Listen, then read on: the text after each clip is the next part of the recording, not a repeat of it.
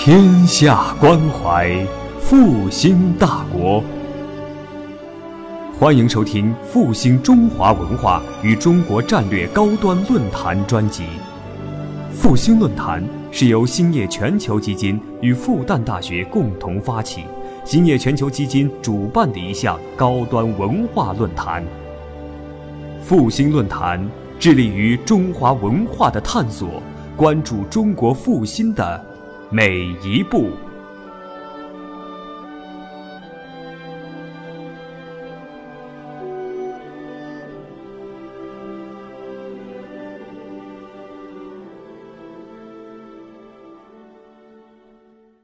题目呢叫我眼中的印度啊，也在这里呢要特别感谢我的一个好朋友啊，唐女士，是他呢提议让我呢用这个题目，就是更多的给大家来分享我对印度的感受。因为刚才的这个介介绍里面已经提到，我是北京大学印度语言文学专业呃的这个呃从硕士到博士，嗯，而且呢我在学习期间呢，我在印度的德里大学呃学习了一年，呃可以说是在印度有呃。啊，谢谢。嗯，在印度呢有呃这个整整一年的学习和生活的经历啊，所以呢，啊，所以呢我就在这里呢跟大家讲一讲我的一些切身的这个感受。那么一开始呢，我不知道大家有没有看我们这个讲座的简介，我这个设定呢是一个呃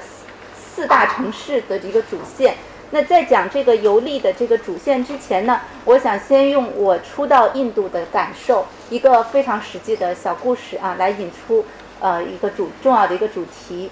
呃，不好意思，我要用这个放映，在这里哈。呃，我到印度呢第一天，因为我们是外国人，到了外国人到当地呢，一定要先去办注册。呃，就是有一个机构叫 Faro，这个 Faro 呢就是外国人登记管理的一个部门。我们当时呢就去这个办注册的时候呢，因为印度的这个公务员呢他都比较闲散，他喜欢跟你聊天儿，所以呢我们一去呢，我先送他一个小礼物，就是从中国带去的清凉油，这个呢就是用来这个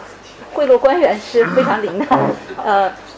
当然这开玩笑的，这不是贿赂，就是给人家一个小礼物，然后呢他就开始跟我聊天。他一听说我是从中国来的，他马上呢就跟我说：“哦，那你知不知道有一个很有名的这个僧人出家人叫欢丧？他是用这个这个非常诡异的这个读音发的。”然后呢，我就没反应过来，因为在那之前我从来不知道。当然，大家后来大家可以猜到这个是说的是谁啊？就是玄奘。在那之前，我从来不知道有欢丧这么一个呃发音的。然后他就跟我说：“哎呀，这个人啊很伟大，呃，他在这个大概。”七世纪左右的时候呢，从中国的呃印从中国呢到印度来朝圣取经，然后呢他在印度学习了很多年之后呢，他回到中国带从这个印度带回了很多的经典，最重要的是呢，他留下了一部关于印度当时的历史地理的一个记录，就是我们都知道的《大唐西域记》。当然他没有说这个书的名字啊，他就说呃有这样的一部书。哎，他说了之后，我就知道，我说哦，那这个就是玄奘嘛。我就说这个他在中国也是很知名的，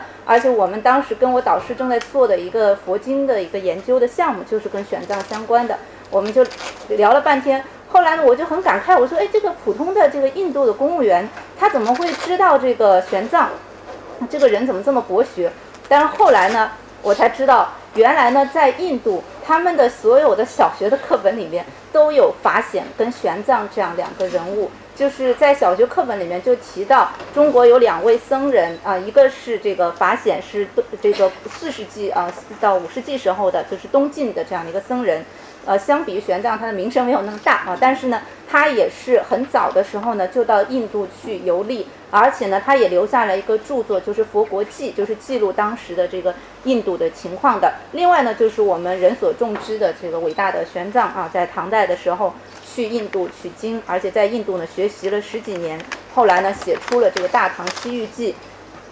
而这个《大唐西域记》呢，它的这个重要的影响，就直到呢这个几一千多年之后，我们知道，在这个新世，在这个上个世纪初，就是一个英国著名的考古学家叫康宁汉，他呢当时呢就是据说呢，一手拿着玄奘《大唐西域记》的英译本，一手呢主持考古，在印度呢发掘了那烂陀、菩提迦叶等等的一系列的这个古迹，呃，就是证实了玄奘当年的这个记载啊是多么的一个准确。因此呢，印度人呢对这两个人是非常非常感恩的，所以呢，他们只要是上过小学的人，都知道有法显跟玄奘这样两个僧人记录了他们的历史。但是呢，后来因为我们毕竟是这个做印度文化的，那我就会想的多一点。我会觉得说，为什么他们会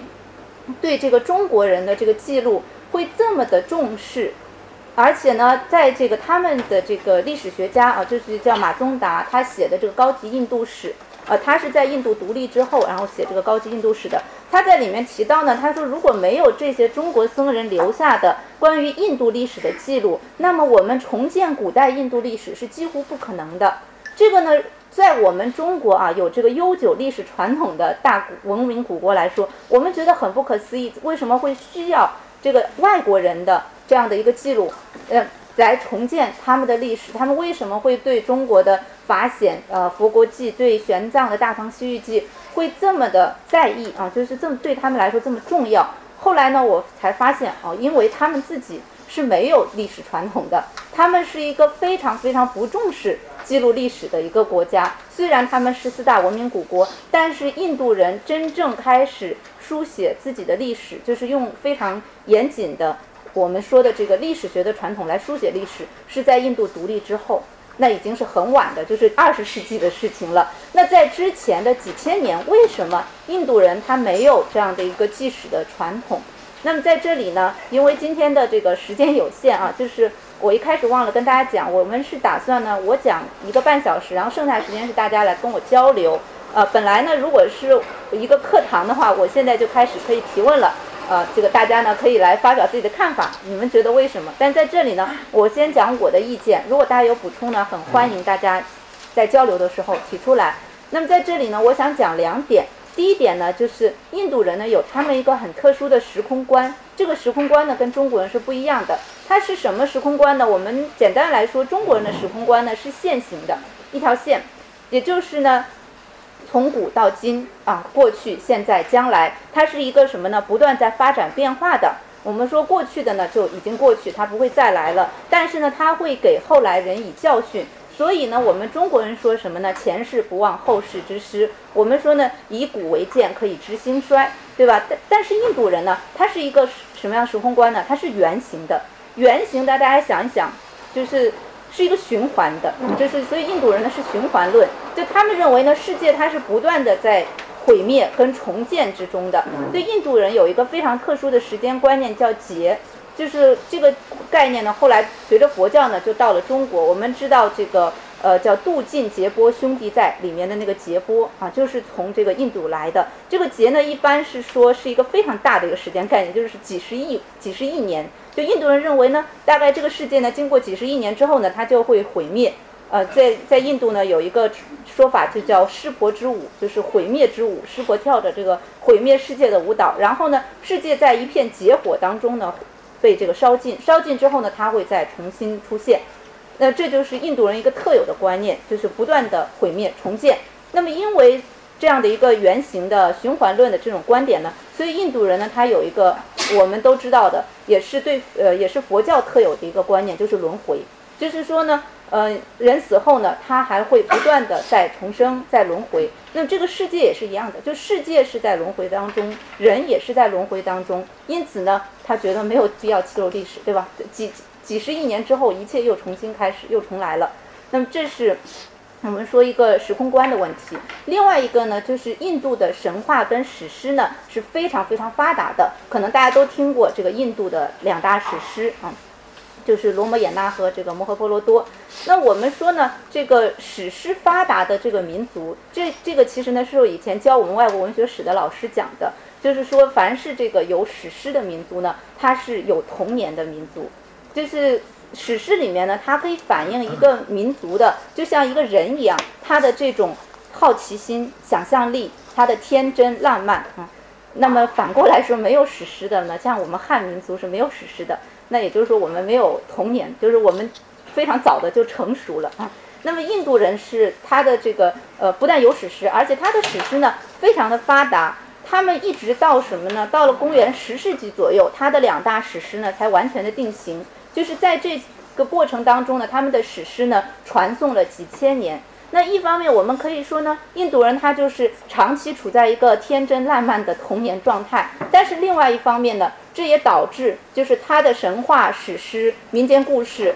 跟他的这个历史事件呢，往往是混在一起的。我们很多时候呢，不知道就是说这个史诗里面的人物他是不是真实的人物。印度人会觉得这个罗摩还有这个摩诃婆罗多里面的这些人，他都是真实存在过的。他们这个呃生活的生活了活了活了几千年。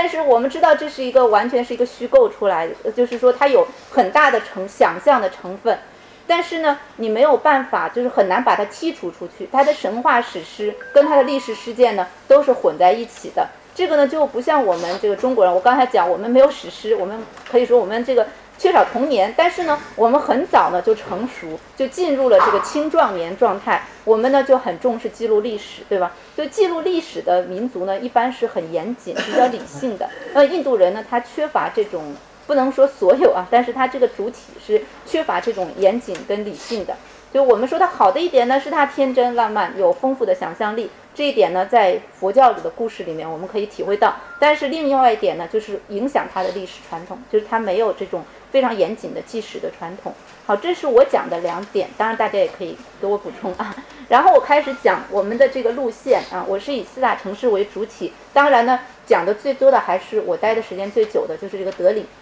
那么我们知道德里是它的首都啊，就是首都是新德里。我们呢其实是住在老城，因为德里大学呢它在这个呃老城在德里啊。我们开玩笑说我们这个每个月会进城几次，就跟这个上海人从这个从闵行到这个静安，就像我今天这个路线一样，就是进城。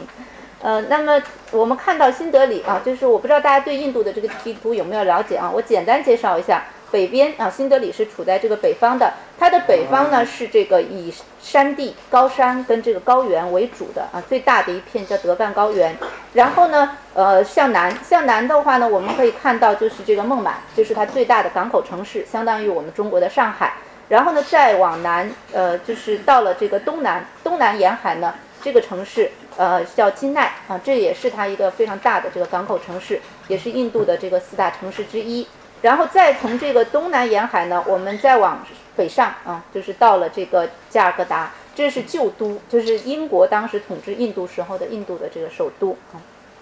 那么我们再来看一下这个图啊，就从北到南再看一下，北边呢，我们刚才说山地高原为主，然后呢，这个中部、中南部呢以平原为主，是大片的这个平原，它的西东西两呃，这个东西这个印度的国土，它的东西呢都靠海。有狭长的这个海岸线在两大洋之间，所以我们说呢，其实呢，它可以说是地理位置优越，自然环境呢，呃，相这个相当的好，就是它的这个呃物产很丰富啊，也因此呢，它曾经在这个英国殖民时期呢，被称为英女王王冠上最耀眼的一颗宝石。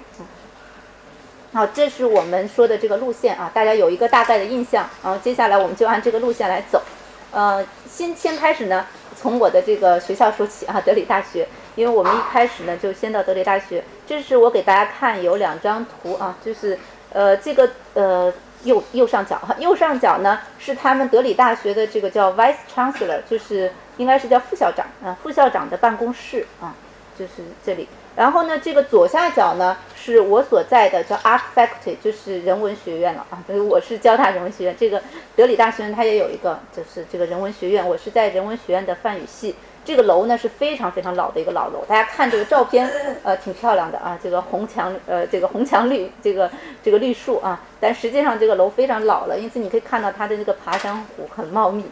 那么大家看这个校园呢？这个校园呢是一个非常典型的我们叫没有围墙的大学。就是在国外呢，很多学校是这样的，它不是说一个大学啊，全部都这个所有的机构都在这个学校里面，它是呢这个各个机构啊散落在这个就是一一个片区啊，就是在这条街道上，可能右边是法学院，左边是商学院啊，然后再到另外一条街上呢，可能是文学院等等，它是这样的一个没有围墙的大学。另外一个呢，就是大家可以看到它的这个建筑啊，我们说呢，它是一个印英混合，就是印度传统的建筑，呃，比较多是这种红墙的这种建筑，跟这个英式的，像这个 Vice Chancellor 就右上角的这个图啊，它的这个这个办公室是一个比较典型的这种英式的建筑，它是两两种风格的这个混合。另外一个呢，我为什么在这里写一个动物园呢？这个学校呢，就是你去的时间长，你发现它就跟是一个超大动物园，就是学校里面到处都是这个野猫、野狗跟野鸽子。我们在走到哪里都要小心，就是你在这个呃教学楼里面上台阶的时候你要小心，因为你很可能就踩到那个呼呼大睡的那个野狗，嗯，然后你坐在这个树下乘凉休息的时候呢，你要小心，你很可能就中彩了，就是那个树上有鸽子，大家知道什么意思啊？还有呢，就是你在这个 课堂上上课，有的时候呢，那个鸽子呀、乌鸦呀这些鸟就就从窗户就飞进来了，就飞到你的桌子上呀，飞到你的书架上啊。就旁若无人的，嗯，其实呢，就是你待久了之后，你发现你走出去这个大路上呢，它也是个动物园。你走路的时候，你那脚边呢就是野猫跟野狗，你的头顶呢盘旋着这个野鸽子，然后呢，你的迎面呢过来一头神牛，就是，而且你必须这个，你不能冲着牛走的，你要让给它让道的。所以我有的时候走到那个大路上还可以，你往过避一下；有的时候在那种小巷子里面呢，你就对面就是一头牛。你没有办法走过去，你也不能骑到牛背上，对吧？那怎么办？你就退出来，就另找一条路去走。所以在印度呢很有意思，就是这个大街上呢是非常混乱的，根本不像我们中国这这个这个道路上面，就是人有人的道，车有车的道，对吧？它是所有的各种的人、车，还有各种动物，大家都在这个大路上去走，就像一个非常大的一个动物园一样。然后呢，我会讲到这个衣食住行，我要从衣服开始，因为这个。女孩子都是喜欢漂亮衣服的，呃，那么我在去印度之前呢，可能跟大家一样，就知道这个纱丽啊。但是我去了之后呢，我就发现这个纱丽呢，就是一般呢是这个已婚的成年女性穿的。我嗯，当然我会说，呃，后面会讲到也有例外啊，就不是说年轻女孩子一定不能穿，呃，但是比较少。我看到的大部分的这个年轻女孩子，在特别是在学校里面的，她们穿什么呢？叫绷扎臂啊，就是好像。汉语可以翻译成叫旁遮普服还是什么？嗯，他穿这个绷扎臂呢，就是一个三件套的衣服啊。大家看到纱丽可能比较多，就是有这个头纱，然后呢里面有一个紧身的这个紧身衣，然后外面呢它其实是一整块布从下往上缠的啊。我待会儿还会讲到我做纱丽的那个经过。然后这个旁遮皮皮服呢，为什么这个年轻女孩子穿比较多呢？因为它很方便。我给大家带了一套，这是我在印度做的。就是因为今天太冷了，我实在没办法穿上。我给大家可以展示一下，呃，这个呢是头巾，就是说你穿戴好之后呢，你把这个头巾，就是一般呢是折成这个长的，折一下，它这个特别长，折一下呢搭在这个，它是这样横着的，这样就就搭起来这样的。对，然后呢，这个这个是裤子，它是三件套嘛，这个是。因为已经太久了，被我揉皱了。它是一个窄脚裤，就是这样的。它那个下面有点灯笼裤的这种，但下面是一个窄的，它是上宽下窄的这样。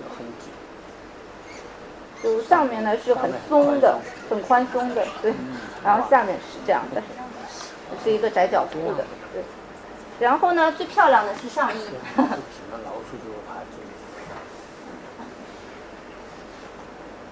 最漂亮的是这件上衣，这个是我自己挑的料子啊，我待会儿会给大家讲我的这个做衣服经过。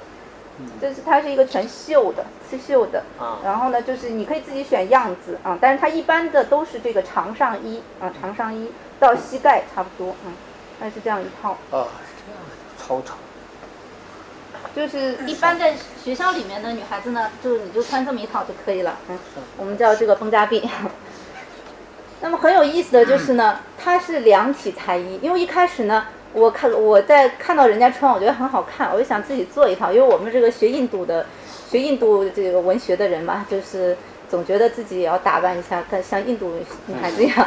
后来呢，我就发现呢，没有卖成衣的，就是在学校附近的有一条街，这个街上呢全是卖衣服的。但是呢，我一开始呢以为他是卖衣服的，后来我注意了一下，他是卖布料的。就是你进去之后呢，你看中哪个布，然后呢，你找裁缝给你做，它是量体裁衣的。我们现在已经非常少了。现在我印象里面好像只有做旗袍是这个样子的，但是在印度呢，就是不管你是做旁遮这个这个旁遮比，就是绷扎臂，还是你做纱丽，它都是量体裁衣的。你一定要是先找布料，然后再让裁缝给你做。所以我这个衣服呢，就是我看中了这个布料啊，因为我觉得它这个绣工很精致。然后呢，你你找这个他的这个店里面卖布料的店呢，他就有裁缝，他给你量好，按你的尺码，然后呢，你他给你一个这个衣服的册子，你在里面选你要什么样的领口，你要什么样的这个裤脚，你要什么样的这个头纱的样式等等啊，他就是你自己选好了之后呢。他给你这个做好啊，而且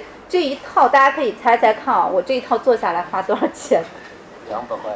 呃，非常的便宜，我觉得很很实惠。就是我做了一千，大概是有一千多卢比，就是按照当时的比价呢，相当于就是三百块钱不到啊，就是我整个的这一套，还是很实惠的啊。在印度已经，但是我待会讲到他们这个生活水平是比较低的，所以在他们呢已经算是很奢侈的了啊，做这样的一套衣服。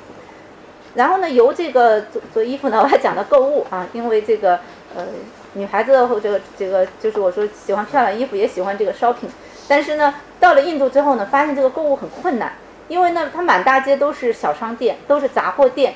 后来我才知道，整个德里没有一个大超市，就是就是都是以这个小仓店、杂货店为主的。我待会儿讲童工问题，还会讲到这一点啊。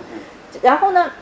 那怎么办呢？我这个不能就大部分的日用品你是可以在小小商店买的，但是呢，有的时候还是有这种想去大商场的这个需求的。后来呢，我就打听到在新德里有一个叫 Shopper Stop，这个 Shopper Stop 呢是一个呃全印度的一个连锁的商场，在新德里呢只有这一家，就是他们所谓的新德里最高档的、最好的一个购物的这个商场。后来呢，我就就是哦，时不时呢会就是进城的时候去到这个商场。去逛一下，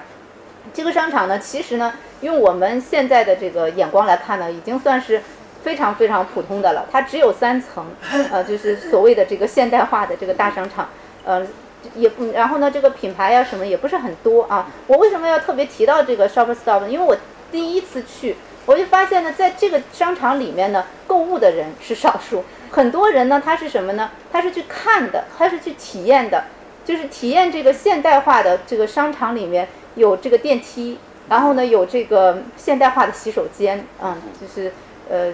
有有人曾经跟我提过这个印度人上厕所的问题，就是他们有很多人呢，他是去体验这个现代化的电梯、洗手间这些，就让我想起这个上世纪上海滩啊，就是开的第一家现代化的百货公司，可能老上海人知道叫永安百货，当时呢也是有很多的上海人就会。去这个体验啊，什么样是什么样的？对，什么是电梯啊？什么是这个现代化的百货这个柜台？对，但是呢，我们要知道那是上世纪三十年的上海滩。然后这个印度人呢，到这个就是我去的时候是零五年啊，零五年，呃，很多人呢他是没有见过这些东西的，他是他就真的是去看商场的。啊，还有一个我为什么要特别提到这个地方？这个 Shopper Stop 呢，是我有一次就是。宗教这个恐怖袭击发生的一次，跟跟一次恐怖袭击有关啊，当然不是发生在这里啊，我我要讲到这个恐怖袭击呢，哎，不好意思，它怎么跳上去了？呃，这个恐怖袭击呢是宗教冲突引起的，就是印度教徒跟这个穆斯林教徒，这个大家肯定听说过啊。我本来今天想给大家看一段视频，但是我这个担心这个他这个版本啊，所以我没有把那个视频拷过来。是这个呃，如果大家看过那个电影叫《贫民窟的百万富翁》，那个电影里面呢，他的妈妈就是在这个宗教冲突当中惨死的，是被这个穆斯林人给打死的。嗯，在印度呢，这种事情呢非常多。我当时呢就是在新德里，呃，在新德里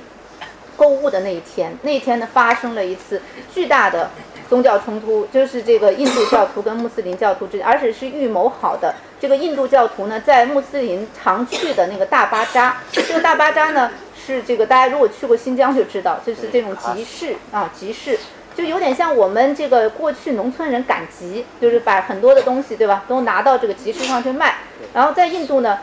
就是像我说，它没有大超市，没有大商场，它要么是小卖部，要么就是大巴扎，就很多人去这个大巴扎。而他当时呢，是印度教徒有预谋的，在穆斯林教徒常去的那几个大巴扎呢放了炸弹，结果那天呢，就造成了很恶很恶性的一个这个恐怖袭，这个最最后这个炸弹爆炸事件，然后死了很多人，死据说是死了上百人。而我当时呢，就在这个 Shopper Stop 在买东西。我是回家了之后，从这个新德里回到德里之后，我才在这个电视上就是广播里面听到这个事情，知道这个恐怖袭击。但是我当时没有想很多，我觉得反正跟我没关系，对吧？虽然我当天是在新德里的，但是我又没有去那个大巴扎。结果呢，我就没事人一样的就睡觉了。然后到这个，因为有时差，就是到到早上凌晨的时候，那个电话就我们家里人打电话，就是把我给吵醒了。他说你们这这个平常也不打这个国际电话的，平常就是在网络上这个 QQ 啊什么的。那你怎么突然打这个国际电话把我吵醒？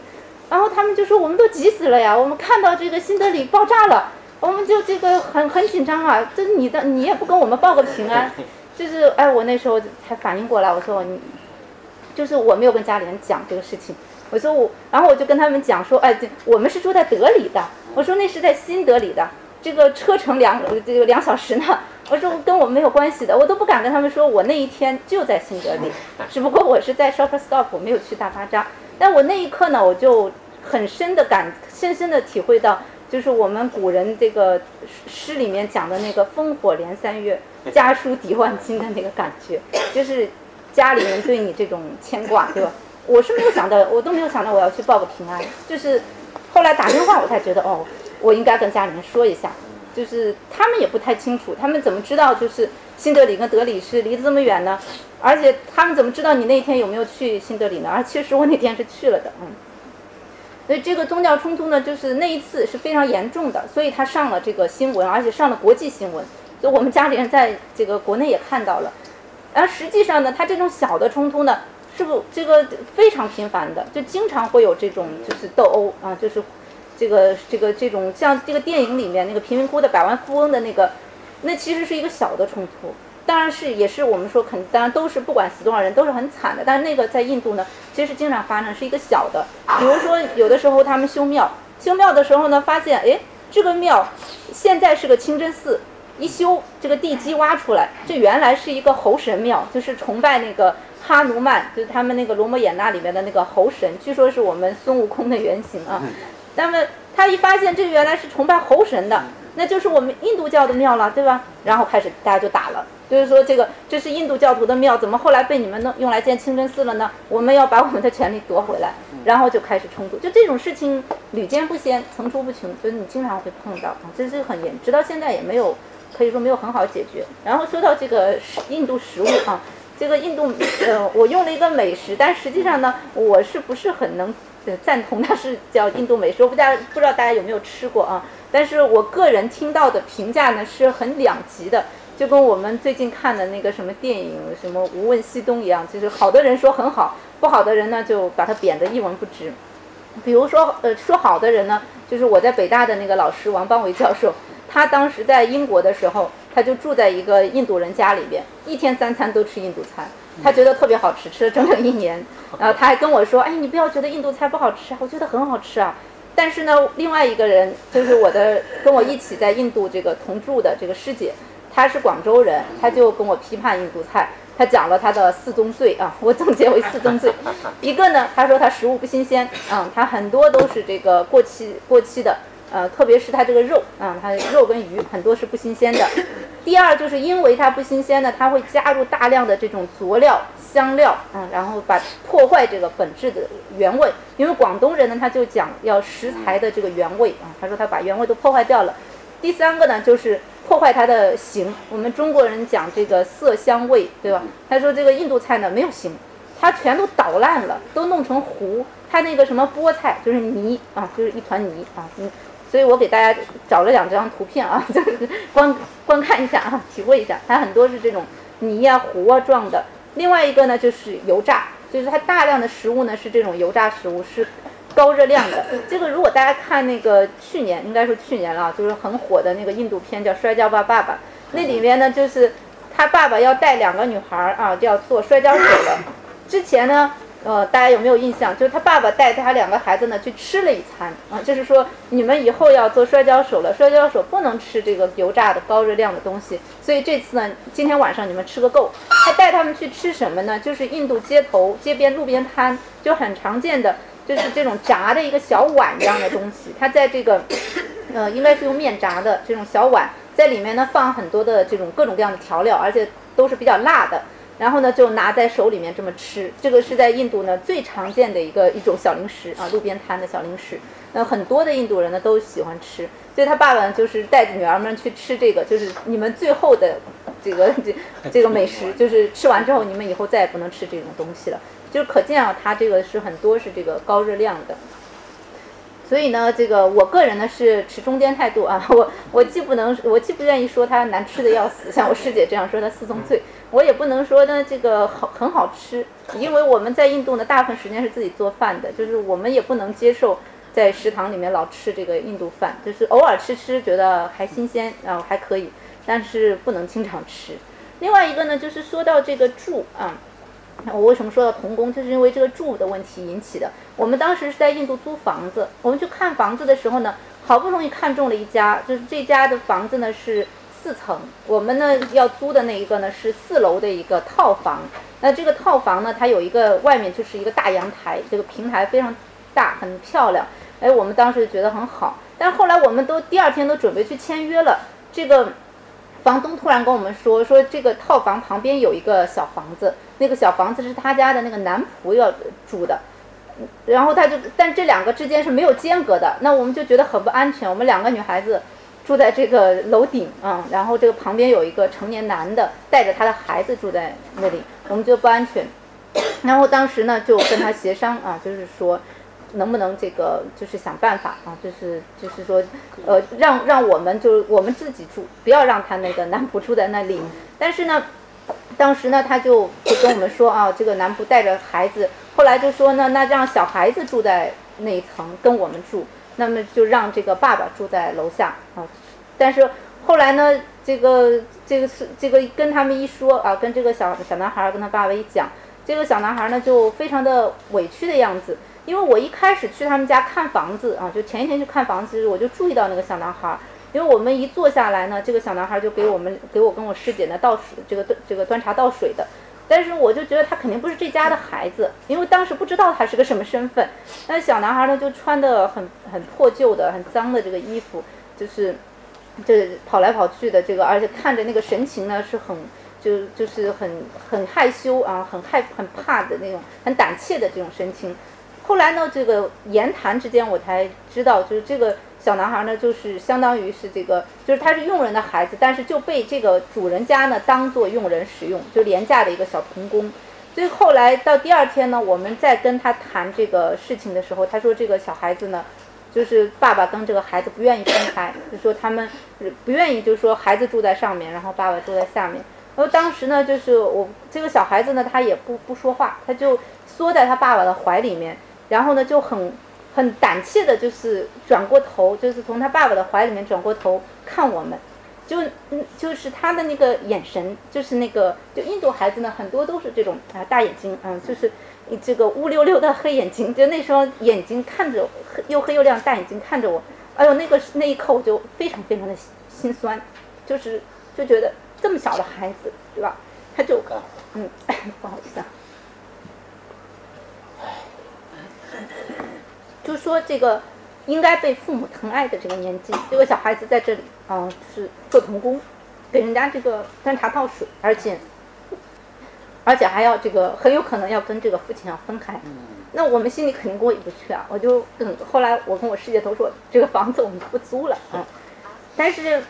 呃，就是这就是我们后来想这个，我师姐还说，哎呀，那我们不租这个房子，他会不会就是？就是又又责怪这个仆人，说是因为他们的原因怎么样？但最后我们确实就没有租这个房子，我们后来又选了一个。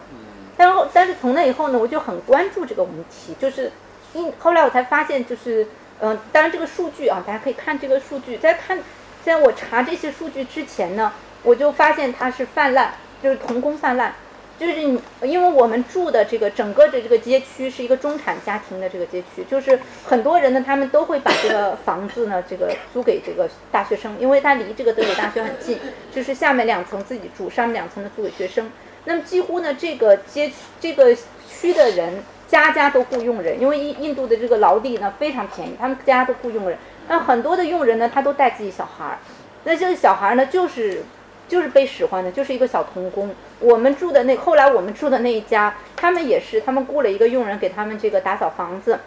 那那那个小女孩呢，就整天在那个房东太太的指挥下爬上爬下，给他们家这个擦的擦东西，擦的这个到处都擦的这个金光闪亮的。但是那小孩有一天就是摔下来，摔破头。他们这个房东家里不管，那个小孩后来就跑到我们这里，然后呢是我师姐给他包扎的。然后我就发现他这个，然后就还有就是刚才我说那个杂货店，就是他是满街都是这种日用品小小商店、小杂货店。他这个杂货店里面呢都用童工，因为他这个杂货店往往就是一个老板，然后呢再找一个仆人，就是一个佣人帮他搬搬货什么的，还有就一个小童工，就有的时候呢也搬货，然后呢有时候这个老板忙的时候呢他也负责招呼人，就基本上每一个这个杂货店啊什么这种小商店，他都会用一个这个童工。这是我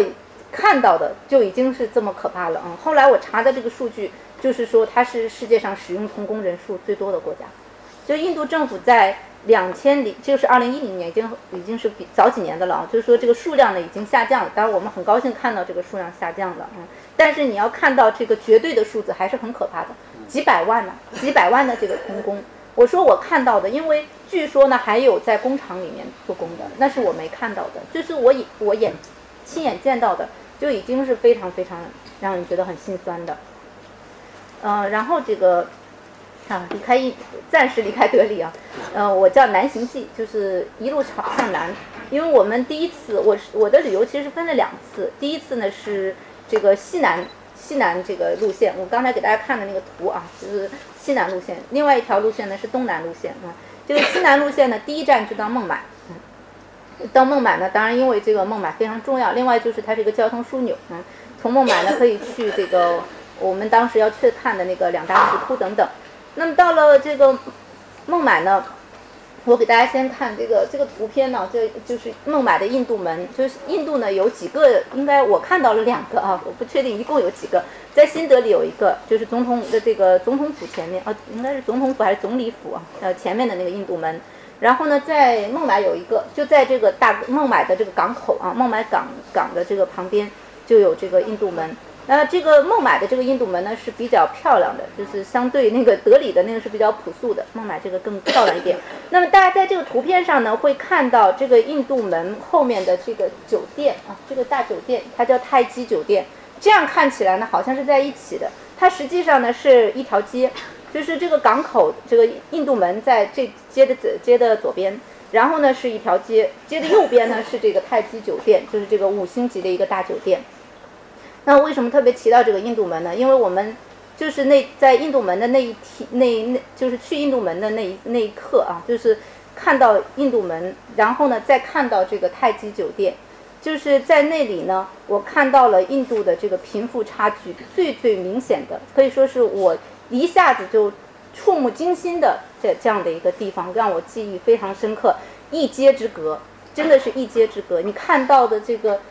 这个印度门旁边，这个这个照片呢，它没有照到后面，那个后面是一个广场，是一个小型的这个广场啊。在后面的广场上呢，全部都躺着这个乞丐，都是这个衣衫褴褛的，有的甚至是这个生了病的这个乞丐，就就是都躺在那里。而另一街的另外一边就是这个五星级的非常气派的这个大酒店太极酒店，你能看到这个名车啊，这个这个就是这车水马龙的这个我们说衣香鬓影啊等等啊各种各样的这个奢侈的词汇你都可以用在这里。但是呢，就是你看到这个一边是天堂，一边是地狱，这是让我感触最深的，就是印度的这个贫富差距的就就对比最明显的这个地方，就在这个。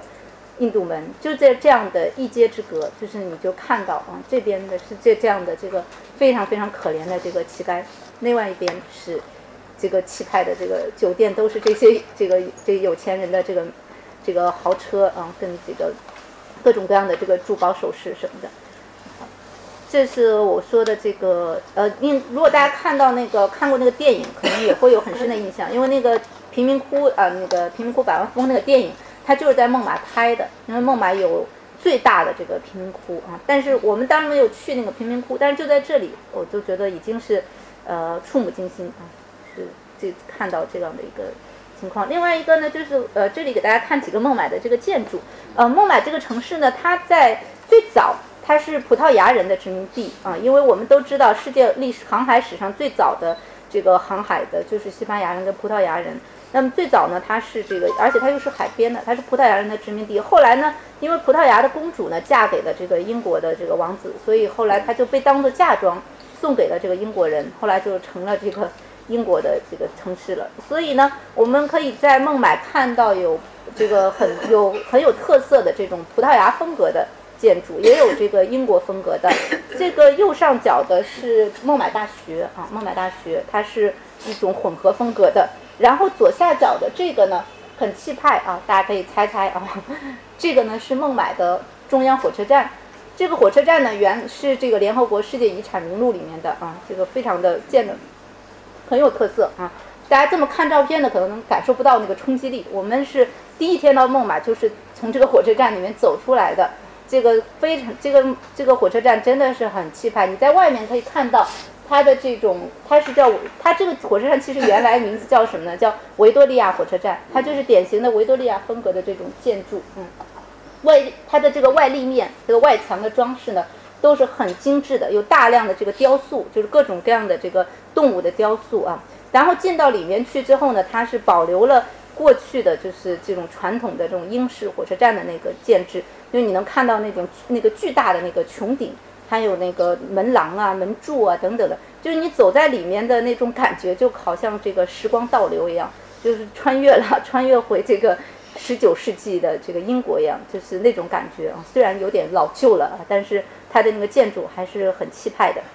当然，这个最最近这些年，这个印度的民族主义泛滥以后。这个他们这个车站就不给改改名了，就是不能不能叫维多利亚了，改成这个叫 Shivaji 啊，就是印度的一个民族英雄啊，Chandra Shivaji 这个火车站了。但是这个我们当时做的时候好像还是叫 CT，好像就是叫中央火车站啊。那这个火车站呢是英式的啊，这个大学呢是我们说这个混合，就是有葡萄牙风格，也有这个英式的。那么在这个孟买呢？我们我为什么要说到这个印度效率？我开始说的是孟买效率，后来我觉得可以扩大一下，叫印度效率。我们当时这个在去孟买之前呢，我们就听到这个印度人有一种说法啊，可能大家在国内也听过，说这个孟买这个呃，说说是这个孟买这个发展的非常好啊，说这个上海可能再过这个二十年就可以赶上孟买了，这是印度人讲的啊，而且不是一个印度人，是我听到不止一次啊，他们这么讲，就是说这个。哦，这个上海可以在二十年之后赶上孟买，但是我们去了孟买之后呢，我觉得光是一个非常小的事件，我就觉得这个说法实在是很值得商榷的，就是所谓的这个印度效率。我们当时呢是九点左右，快九点的时候，在这个孟买的街上走，就是我们出来去去那个博物馆，嗯，在路上走呢，街上没有多少人，就就是那个街呢很空，而且车也很少。我们当时就很诧异，说这是不是不是周末，不是节假日，正常的工作日，快九点了，这个街上还没什么人，然后也没多少车，这个这个这个效率是不是也太低下了一点？就是就是那一下啊，就是就就是后来我们发现很多印度人他确实是，他九点以后甚至快十点他在上班的，而这个工作效率呢是是比较低下的。所以你说这个多少年，这个就说说孟买跟上海的这个差距，我觉得这个是印度人有点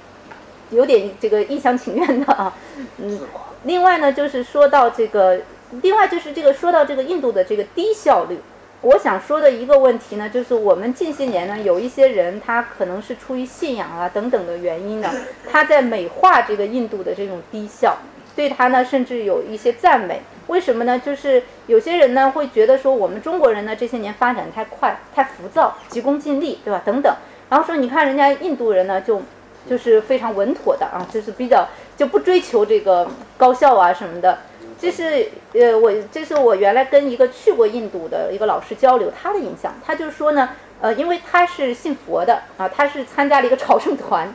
所以我说呢，有一些有信仰的人呢，他会有一种过度的美化。他这个呃，去印度看了这个的回来之后，他说，哎呀，我觉得印度人呢是很有信仰，很有这个精神追求的。他说，你看我们当时看到有一个这个工人，他在做一个雕像，他说这个工人呢在做雕像的时候呢。他就是没有赶进度啊，没有那么追求效率，他就一下一下非常的慢啊，就是全神贯注在他的这个这个这个事业是这个他的这个雕像上面啊，这个心无旁骛啊，就是像我们现在讲的这个匠人精神一样啊。当然我后面会讲啊，这个我是有质疑的。但是说他心无旁骛，非常的专注啊！你看他也不是说我今天一定要干完多少啊，他就一下一下慢慢的在这里做，而且呢，他做一会儿呢，他就停下来了，他若有所思啊，他他就没有说这个一直这个一直不停的在这里抡锤头哒哒哒哒哒，他若有所思啊，他这个可能是在进入一种冥想啊，还是什么这种状态当中啊，然后他呃，他也不追求说我今天一定能干完，然后第二天呢，他就慢慢继续在做。但是我当时听了这个话之后呢，我就有一点疑问，因为我们都是学这个唯物主义辩证法的，对吧？我就觉得这个事情要分开来看。我说你可以说他心无旁骛，这个什么全神贯注啊什么，你怎么知道他在那是不是磨洋工呢？这是我们的一个方言的一个词儿啊，我不知道上海人怎怎么讲啊，就我们叫磨洋工，就是我就是慢慢的、慢慢的在这里做，但是呢。他不是说我在心无旁骛，我什么这个在在在这个专心于这个雕像，我其实就是我不想好好干活，我就是慢慢做。你说他若有所思，你怎么知道他是不是在偷懒呢？那是不是他可能就就这会儿他就不想干活了，他就停在那了？因为事实上印度人很多就是很懒的，这个不是我要贬低他们，就是我们碰到的一些很实际的，就就是很多印度人呢，他是不愿意这个，就是做这个太苦的这工的。他们很多呢，比如说这个工厂，他招不到人，为什么呢？因为他好不容易这个招一些工人，他们就是做几个月，他挣够这个口粮了，他就不做了，他就就就休息了，他就放假了，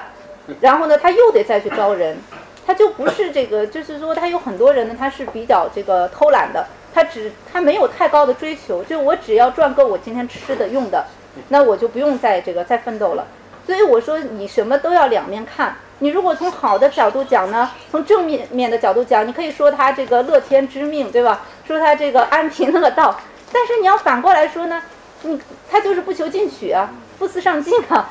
我觉得如果说一个个人，所以当时这个老师跟我讲了之后，我就跟他说，我说你如果说个人这样，我觉得没有太大问题啊。你这个个人偷懒，谁没有啊？他可能都是会偷偷懒啊什么。但是我觉得一个国家一个民族。如果很多的人是这样的一个状态，然后你还赞美这个状态，说我们大家都应该安贫乐道，对吧？我们都应该乐天知命，我们就不要太努力了，赚够今天的就可以了。那我们这个国家这个民族怎么发展呢？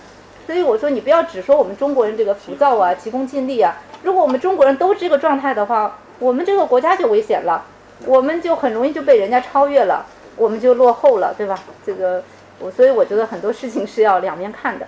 然后说到这个，因为要从孟买去别的地方，嗯，说到这个火车啊，因为大家对印度的火车都可能都有一些不同的印象啊。我要讲我的火车印象，因为大家一说到印度的火车呢，就可能就想到这个挂火车，对吧？很多人挂在火车上，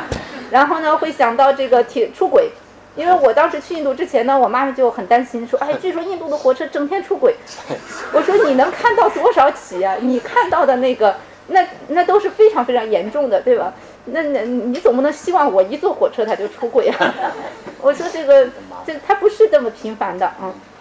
那么我要说的呢，就是我的这个火车印象。首先呢，我觉得它其实有很多的优点啊。一个呢，就是它买票很方便，就它是全国联网的。就是在当时我们零五年的时候去的时候，它买票就已经是这个电在网上买票，非常的方便。你订票了之后呢？如果当时没有票了，它会出现一个叫 waiting list，就是那个等待清单，你就被放在这个清单里面。那么前面一有人退票呢，你就能看到。然后等到这个退票的人数，就是一就是你等等等等，然后退票人多了之后呢，你就你你就从 waiting list 里面呢转转到这个 reserved，就是订上票了。然后最后呢就呃在这个最后就是有一个 confirm，就是确定啊，你就确定你就可以上车了啊。所以其实还是很方便的，而且它的每一节车厢前面呢会贴那个这节车厢坐的人的这个名字，当然那个是只针对于这个 AC 车厢的啊，这就我说的它的叫等级分明。就是如果大家看那个嗯百万富翁的那个电影啊，就是贫民窟的百万富翁那个电影，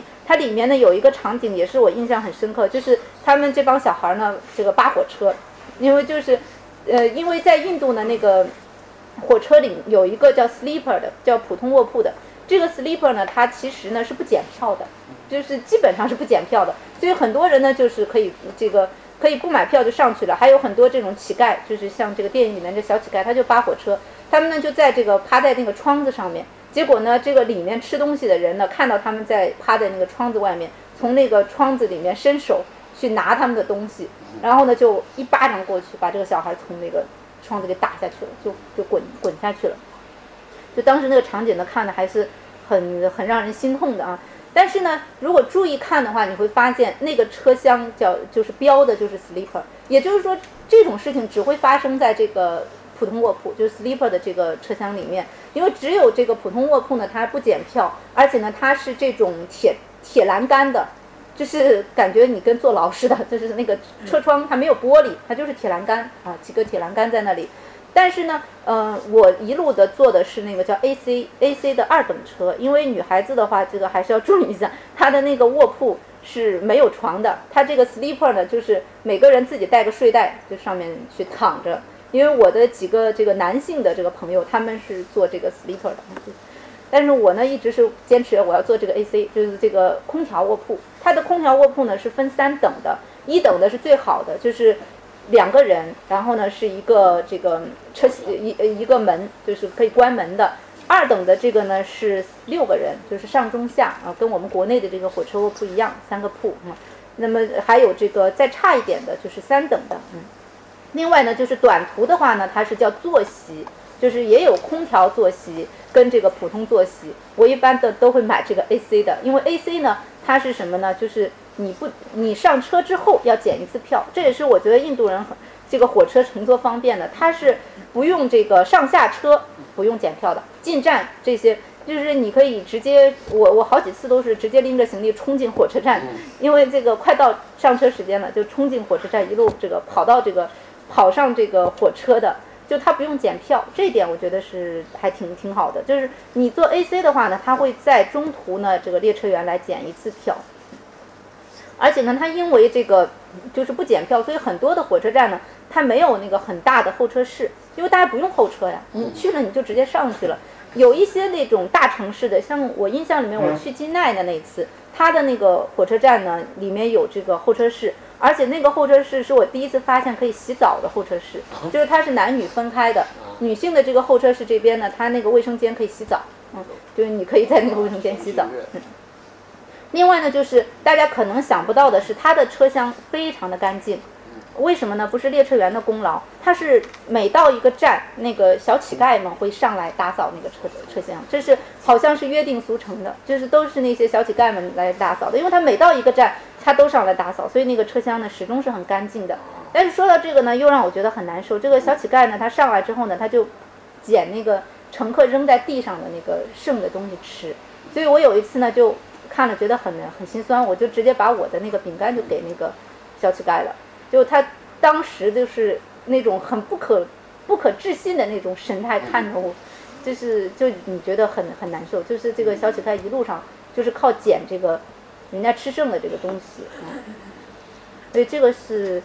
呃火车的一个一个大致的一个印象吧。如果大家对火车还有其他感兴趣的，可以交流的时候可以讲。另外就到了这个东南线啊，东南线呢是这个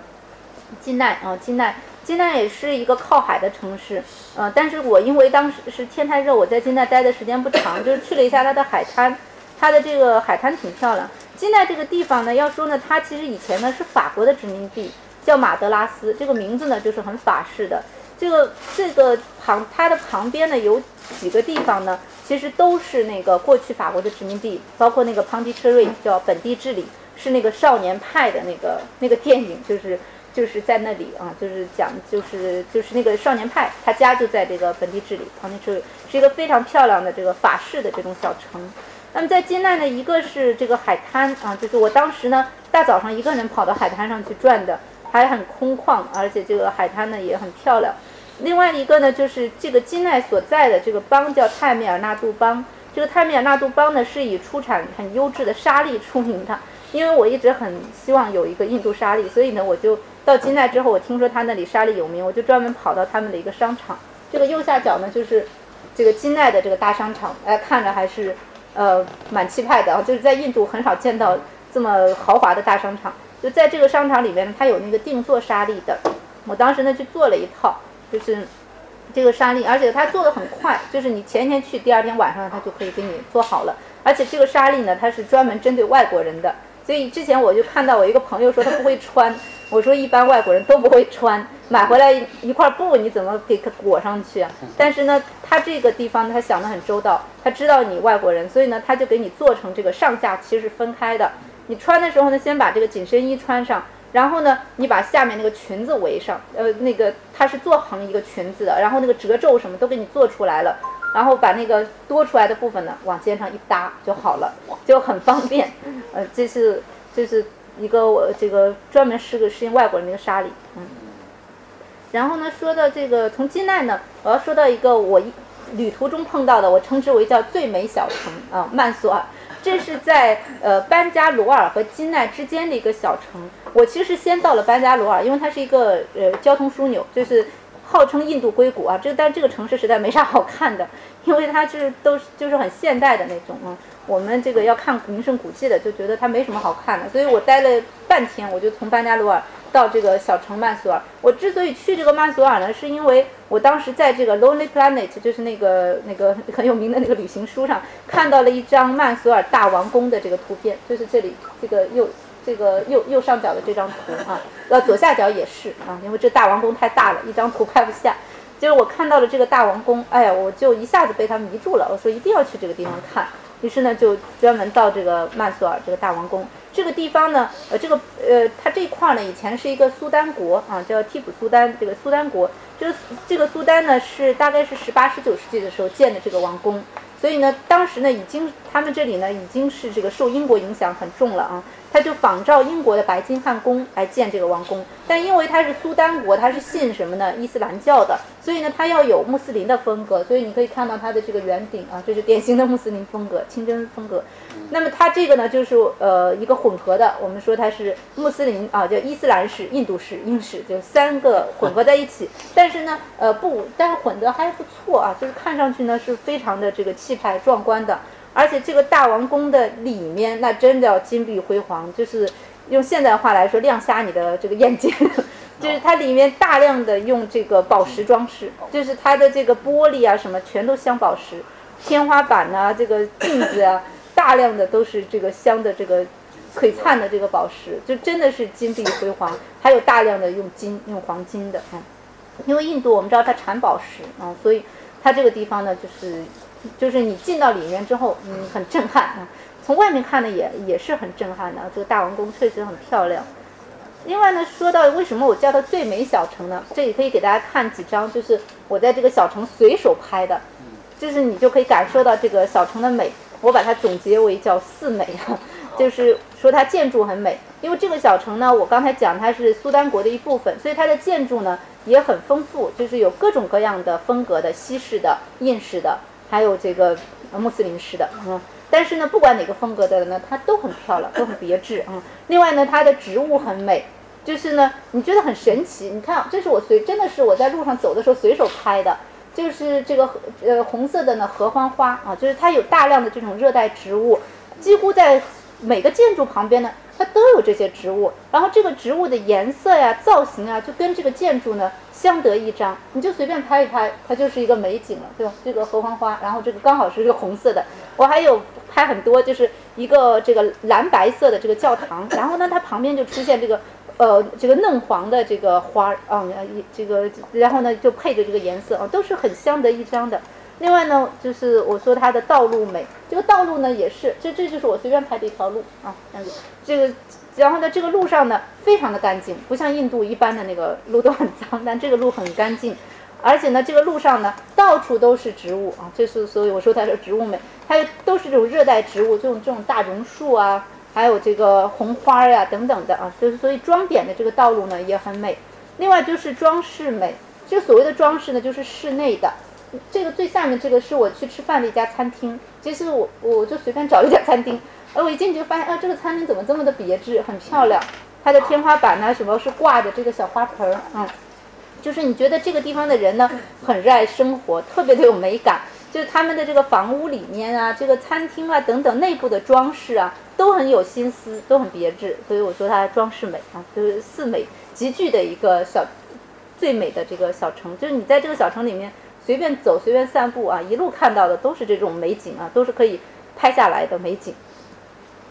然后呢，到了这个东北啊，加尔各答，嗯，这个加尔各答呢，我们说它是旧都，就是曾经的英国的总督府的所在地啊。然后呢，是这个现在呢是这个印度的西孟加拉邦的这个首府。这个西孟加拉邦呢，在印度历史上呢是非常有影响的。就除了这个呃做不光是做总督府了。这个地方是印度得诺贝尔奖的这个最多的，也可以说是印度的诺贝尔奖的获得者呢，都基本上都集中在这个邦。我们知道的最有名的这个泰戈尔，还有这个德国经济学奖的那个阿马蒂亚森呐，等等的好几个，他们这个印印度的或者是印裔的，都是这个西孟加拉邦的啊。所以他是在过去呢，一直是在在印度呢，是以这个文化、教育等等出名的。那么我们看到的这个，我给大家展示的这个右边的这个是维多利亚中心啊，因为它是旧日的总督府啊，我不知道现在这个名字是不是都改了。我当时去的时候，它还是叫维多利亚中心的啊，就是在这里面呢，你可以看到，就是加尔各答呃，这个从印从英国统英国统治之前啊，就是这个可以说是这个城市的历史吧啊，一直到这个英国统治之后，这个呃上千年的这个城市的历史啊，就是在里面都有这个展览。那么这个建筑呢，是一个典型的就是英式的啊英式建筑。另外这个左下角这个呢是博物馆，是加尔各答的博物馆，这也是印度最好的博物馆之一，因为它毕竟是过去的首都啊，所以这个收藏了很多好东西。而这个建筑呢也是比较典型的这个英国的。那我们看到的，我给大家看的这个建筑都挺漂亮，看着也也挺新的。但实际上，这个老城给人感觉是很破败的一个景象，就是大量的那个旧房子，它也都没有这个维修，也没有，当然也没有拆除啊。所以呢，整个看上去呢是这个又旧又破的，很残破的。那而且当时非常热，所以我没有在这个加尔各答待太长的时间，我就跑到这个避暑胜地去了，因为从加尔各答去。大吉岭非常的方便，这也是印度过去的这个印度总督府的人经常去避暑的圣地。因为过去这个英国人他也他也不耐热，他们在这个夏天的时候呢，就总督府呢就迁到这个西姆拉跟这个大吉岭里面去办公。这个大吉岭呢，就是离印度呃这个离这个加尔各答不远，但是呢，它在山里面，它的平均温度呢不到二十度，非常的宜人啊。而大吉岭呢，我们都知道是以什么呢？茶出名的，世界三大红胆红茶的产地啊。这个呢，就是我拍的一个茶园的，它这个风景真的是很漂亮，有一种这个呃身在瑞士的这种感觉嗯，就到处都是这个绿树啊，是这个茶山啊，很美。另外一个呢，就是呃这个地方呢，这个地理位置啊，大家可以再回忆一下啊，在这个印度的这个东北角上。因此呢，它是靠近中接近这个我们中国的西藏，还有尼泊尔，还有这个已经成为印度一部分的这个锡金邦。它过去是个国家，小国家，但是后来被印度给并了。锡金邦还有不丹，就接近这些地方。因此呢，这个它这里呢是这个藏传佛教很盛的，就是在这里你到处能看到这个藏传佛教的寺庙。这就是我随便转的时候啊，就是散步的时候就拍到了好多啊，就随便拍了一个，就藏传很典型的这个。藏式佛教寺庙的风格，而且也是在那个地方，我第一次被认为是这个尼泊尔人。我之前一路都被他们认为是日本人或者是韩国人。到了这个这个靠近尼泊尔的地方，终于这个他们觉得哦，你可能是尼泊尔人，因为这个离尼泊尔很近啊，所以这个受这个尼泊尔的这个藏传佛教影响的很深。然后呢，我们要这个游历完，差不多完了，要回来啊，要回来。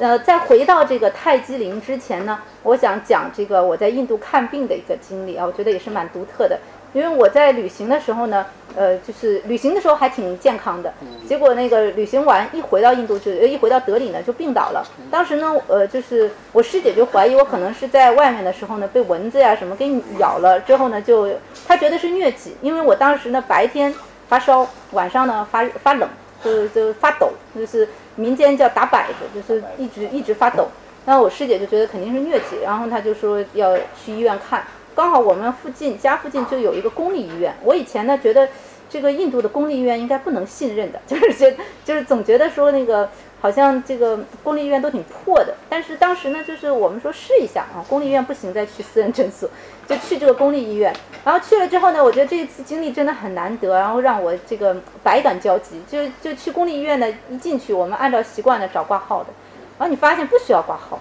就是那没有这个挂号的，也没有导医台，什么都没有，你就直接进一个很大的这个房子，它就是一个诊室。那个诊室里面呢有好几个医生，然后呢就是大家都在那里排着队，就就是在每个医生前面排队。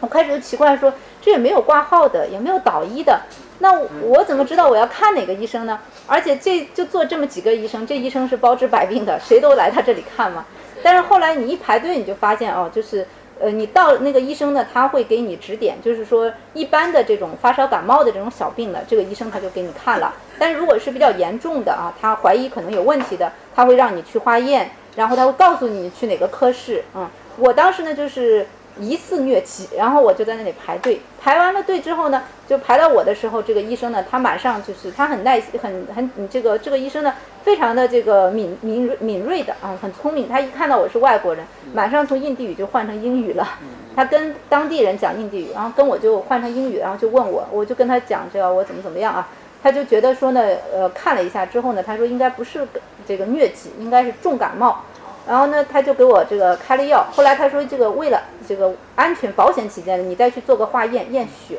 验了之后呢，就能确定是不是这个疟疾。然后呢，我就去验血，就是去化验的这个时候呢，我才反想这个问题。我说为什么不用挂号啊？没有导医台。我想，其实这是一个非常人性化的设计，因为在印度呢，很多的这个老百姓啊，就是他是目不识丁的，就他的文盲率非常的高。那老百姓呢，他又不认识字儿，你说你挂个牌子在那里，他他也不知道啊，对吧？他看了也不懂，反倒是这个你，你就让他直接进来见医生，医生呢就就会告诉他，你直接去哪个诊室去看，这不是更人性化一点，对吧？而且也不收挂号费的。完了之后呢，这个医生给我开了药。开药的时候，他就跟我说：“你去那个对面的药房，他医院跟药房是分开的。然后呢，去化验啊，对，化验。化验完了之后呢，化验也是免费的。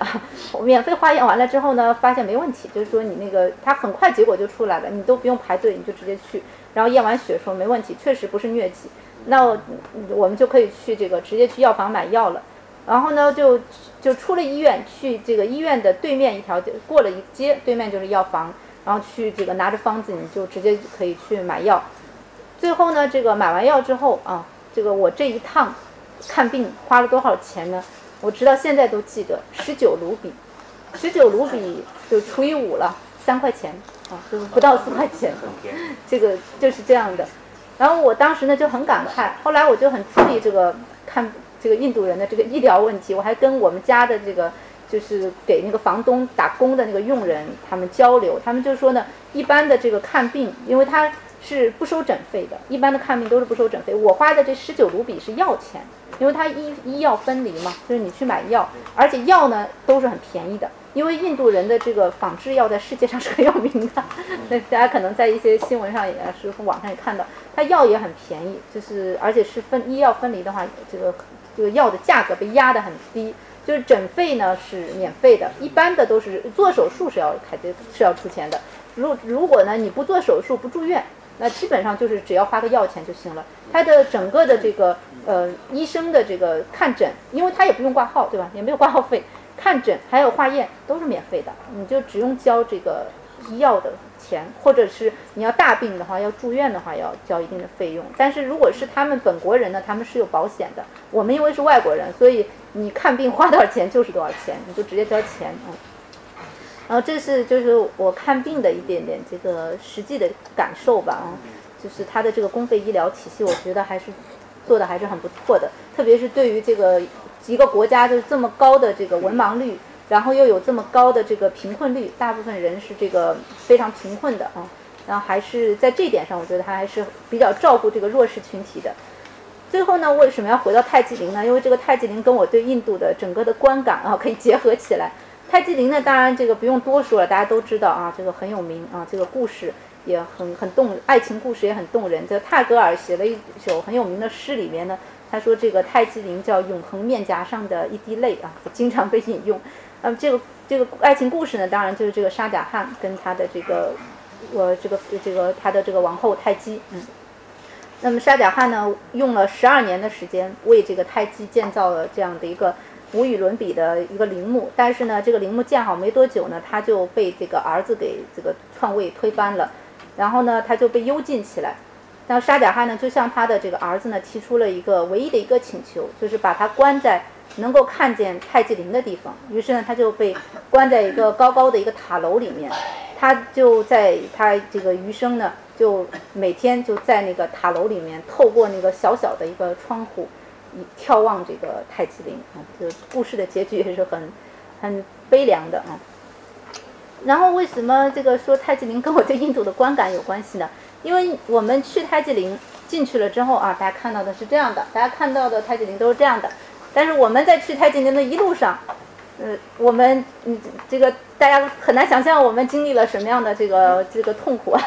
这个这个这个路上呢是这个一路的这个尘土飞扬，而且路道路非常的差。我们坐的那个像蹦蹦车一样的，我们叫 auto rickshaw，就是那个小摩的，一路这个颠簸的在那个坎坷不平的道路上这么颠呐颠呐颠呐，我们就就颠到了这个泰姬陵。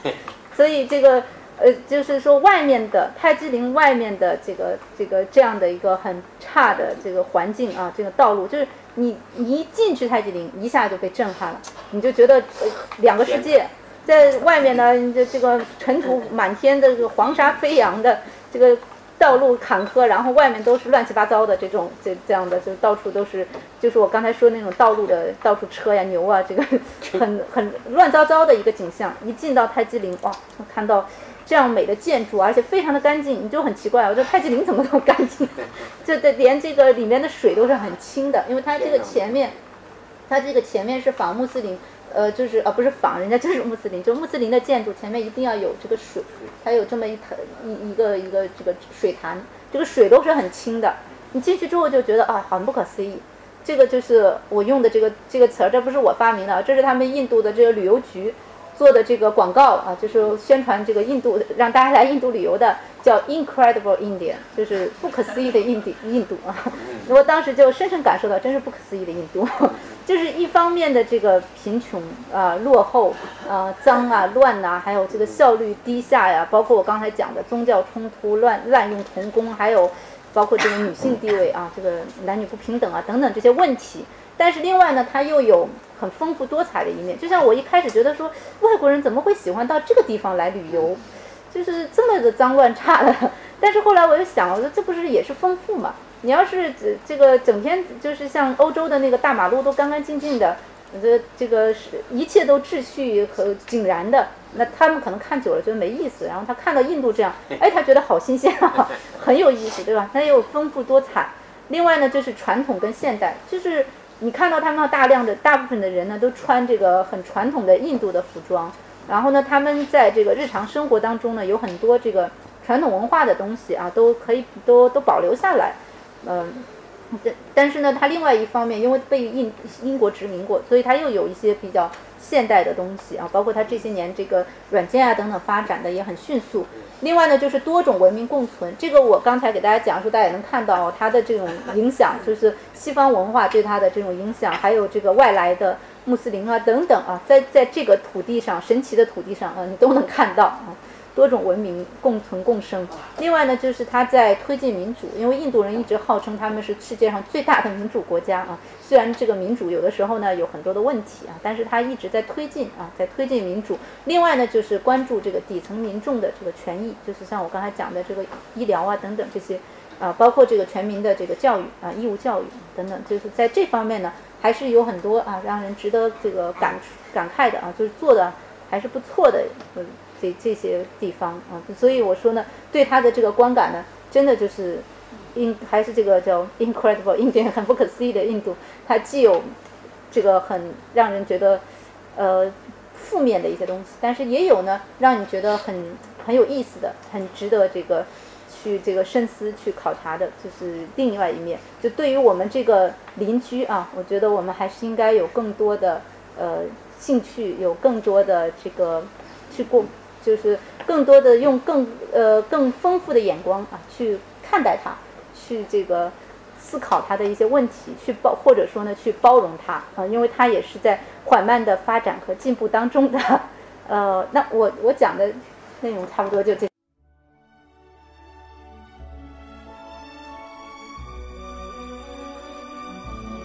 感谢聆听本期复兴论坛。本论坛由复旦大学儒学文化研究中心提供学术支持。欢迎您关注复兴论坛的微信、新浪微博及豆瓣小站，复兴论坛主页三 w 点复兴 Chinese 点 cn，我们将向您推送更全面的资讯及更优质的论坛。